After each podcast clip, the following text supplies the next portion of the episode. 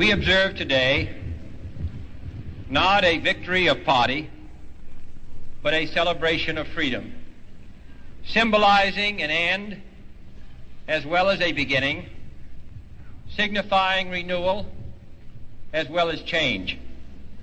For I have sworn before you and Almighty God the same solemn oath our forebears prescribed nearly a century and three quarters ago.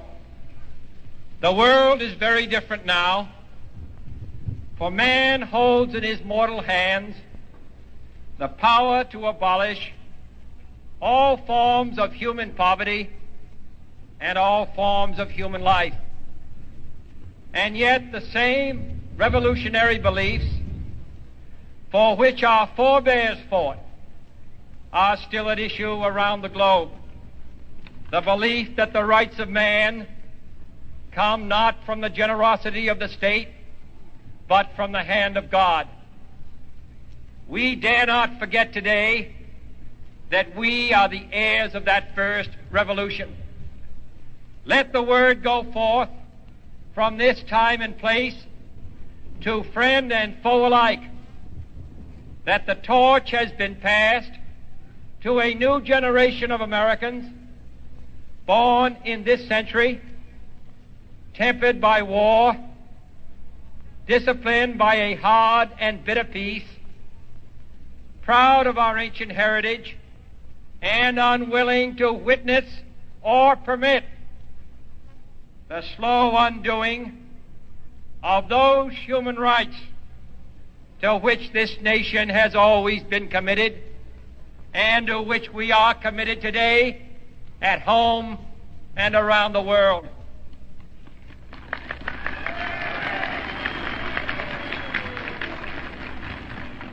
Let every nation know, whether it wishes us well or ill, that we shall pay any price, bear any burden, meet any hardship, support any friend, oppose any foe to assure the survival and the success of liberty.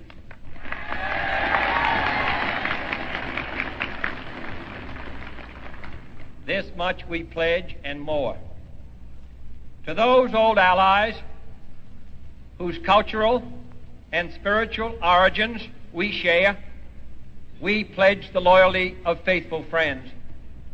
United, there is little we cannot do in a host of cooperative ventures.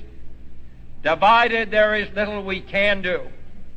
For we dare not meet a powerful challenge at odds and split asunder. To those new states whom we welcome to the ranks of the free, we pledge our word that one form of colonial control shall not have passed away merely to be replaced by a far more iron tyranny. We shall not always expect to find them supporting our view, but we shall always hope to find them strongly supporting their own freedom.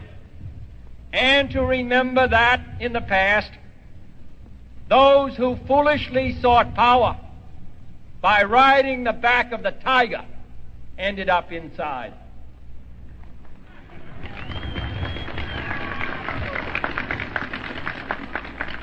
To those people in the huts and villages of half the globe struggling to break the bonds of mass misery, we pledge our best efforts to help them help themselves. For whatever period is required, not because the communists may be doing it, not because we seek their votes, but because it is right.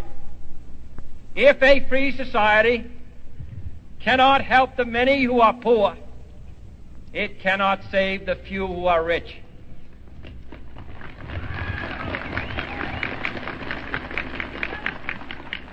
To our sister republics south of our border, we offer a special pledge to convert our good words into good deeds.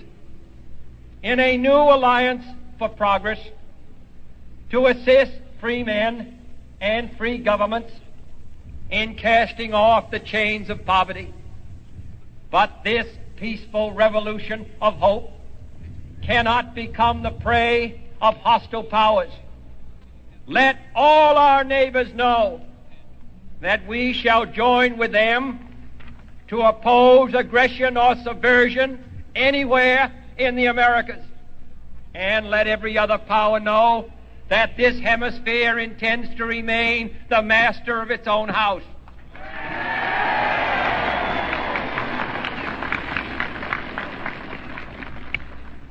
to that World Assembly of Sovereign States, the United Nations, our last best hope in an age where the instruments of war have far outpaced the instruments of peace, we renew our pledge of support to prevent it from becoming merely a forum for invective, to strengthen its shield of the new and the weak, and to enlarge the area in which its writ may run.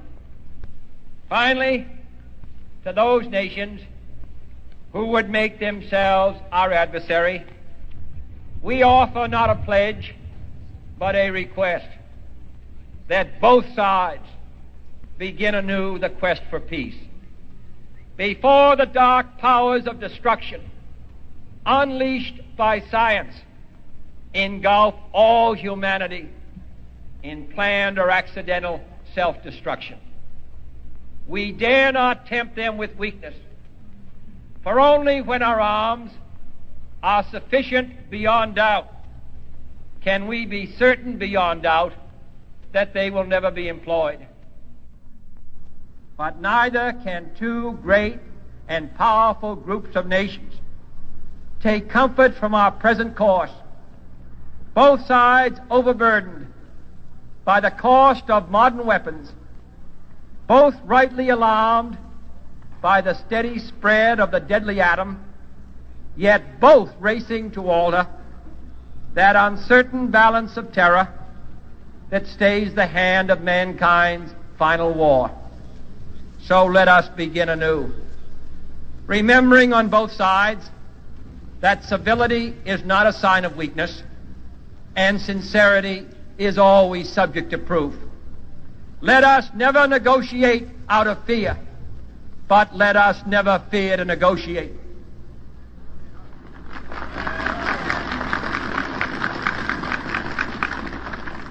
Let both sides explore what problems unite us instead of belaboring those problems which divide us. Let both sides, for the first time, formulate serious and precise proposals for the inspection and control of arms and bring the absolute power to destroy other nations under the absolute control of all nations.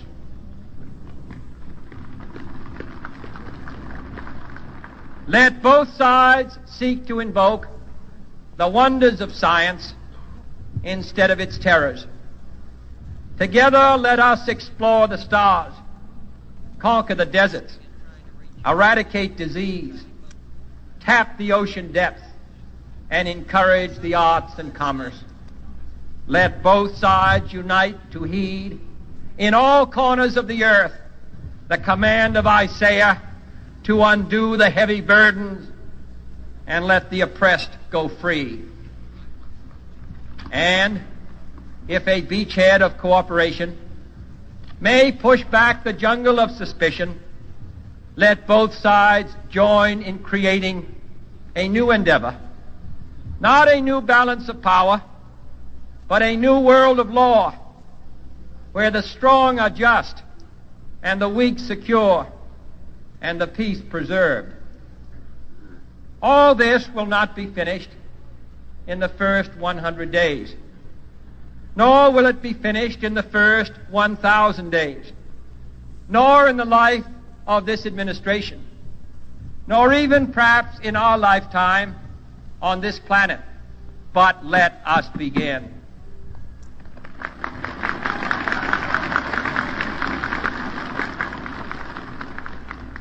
In your hands, my fellow citizens, more than mine, will rest the final success or failure of our course. Since this country was founded, each generation of Americans has been summoned to give testimony to its national loyalty. The graves of young Americans who answered the call to service surround the globe.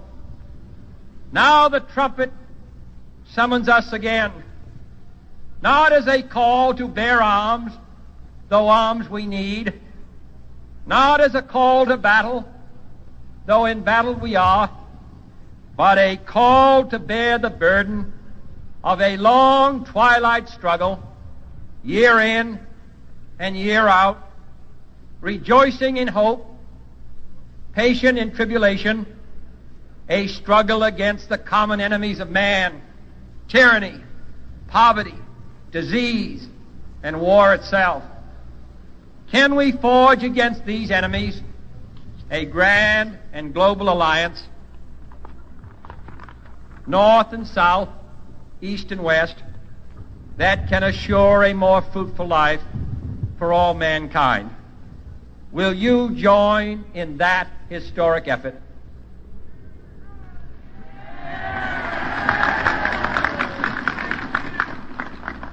In the long history of the world, only a few generations have been granted the role of defending freedom in its hour of maximum danger. I do not shrink from this responsibility. I welcome it.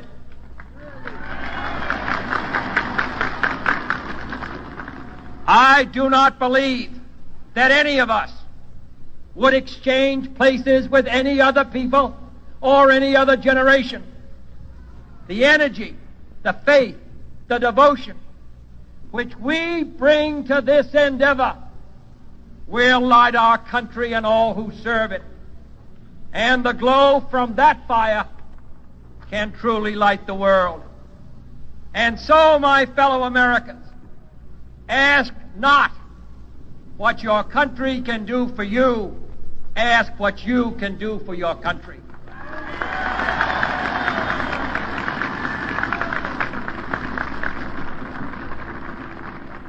My fellow citizens of the world, ask not what America will do for you, but what together we can do for the freedom of man.